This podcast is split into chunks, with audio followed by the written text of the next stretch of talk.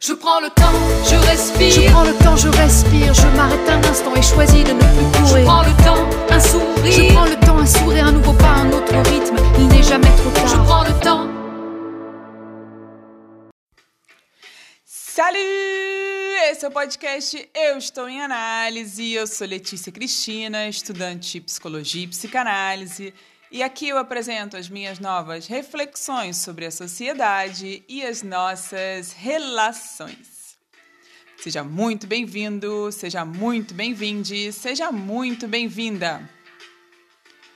Por que escolher escutar? Como você sabe, eu estou estudando psicanálise e esse é, sem dúvida, um dos motivos pelos quais eu estou prestando tanta atenção na importância da escuta como meio de melhorar a autopercepção. Mas, sendo muito sincera, teve um fisiologista que percebeu a importância da escuta há muito mais tempo. Provavelmente você já escutou o nome dele por aqui: Sigmund Freud. Freud, no final do século XIX, começou a perceber que escutar seus pacientes permitia que ele tivesse acesso a partes até então desconhecidas de suas mentes. Ele notou que a fala dos seus pacientes mostrava a existência de um outro sujeito interno que era possível compreender por meio de uma escuta atenta. Ele descobriu que as palavras dos seus pacientes descarregavam suas questões e, além disso, carregavam associações. Estava inaugurada assim a psicanálise. É certo que a relação entre analista e analisando o paciente guarda algumas peculiaridades que não vêm ao caso aqui. Mas também é certo que você não deixa o seu inconsciente, a sua consciência em casa ou guardadinho na mochila quando vai conversar com alguém. Suas palavras levam com elas seus sentimentos, seus pensamentos, assim como a sua escuta também tem esses, digamos assim, filtros. Ou seja, um mundo hashtag no filter ou sem filtro é bem difícil, para não dizer impossível. Por isso que eu venho batendo tanto nessa tecla. Escuta atenta, anda de mãozinhas dadas com autopercepção.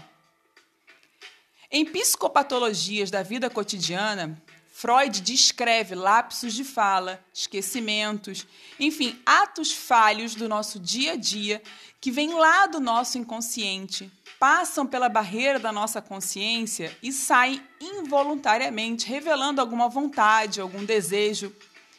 Um livro inteiro e recheado de exemplos reais. E ele diz textualmente que começou a prestar atenção a esses eventos porque, abre aspas, no processo psicoterapêutico, muitas vezes é levado a procurar nos discursos e nas ideias aparentemente acidentais do paciente um, um conteúdo que ele, paciente, tenta ocultar, mas que acaba se manifestando de alguma forma ou de outra. Fecha aspas. Segundo Freud, nesses casos, o lapso desempenhava serviços preciosos. Quando eu trabalhava em banco, em uma ocasião em que eu estava numa reunião com um cliente, no meio da reunião, o diretor da empresa falou o nome de outro banco.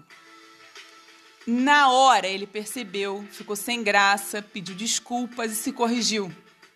Estávamos numa discussão sobre uma proposta, éramos vários bancos competindo e, portanto, era mais do que interessante para mim saber quem era o meu principal concorrente.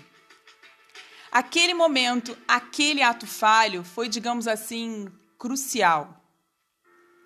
Esse é seguramente um exemplo bem simples e óbvio, mas eu te garanto que há muitos outros no seu dia a dia que podem até estar passando despercebidos porque você acha besteira, porque você não está prestando atenção aos detalhes. A nossa subjetividade é construída a partir e por meio da linguagem. Está começando a entender como uma escuta atenta pode melhorar a sua autopercepção? E hoje eu encerro com uma dica. Se você gosta de podcast, mas também precisa de uma imagem para ajudar a melhorar a sua compreensão, corre lá no YouTube e assiste o episódio Suscetível do Porta dos Fundos. Depois pensa um pouquinho. Será que o Luiz estava se ouvindo atentamente? E se ele se ouvisse, como ele se auto-perceberia? Assiste lá e me conta. Semana que vem a gente vai falar exatamente sobre isso. E não esquece, o meu objetivo aqui é provocar reflexão e discussão ao redor dos temas, e eu te convido a compartilhar comigo a sua percepção, sua provocação, sua discordância. O meu e-mail é leticia.cristina@euestouemanalise.com.br. E eu te convido também a me acompanhar lá no YouTube, no canal Eu Estou em Análise e no Instagram, arroba Eu Estou em Análise. Um grande abraço e até a próxima! Je prends le temps, je respire. Je prends le temps, je respire, je m'arrête un instant et choisis de ne plus Je courir. prends le temps, un sourire. Je prends le temps, un sourire, un nouveau pas, un autre rythme, il n'est jamais trop Je tard. prends le temps,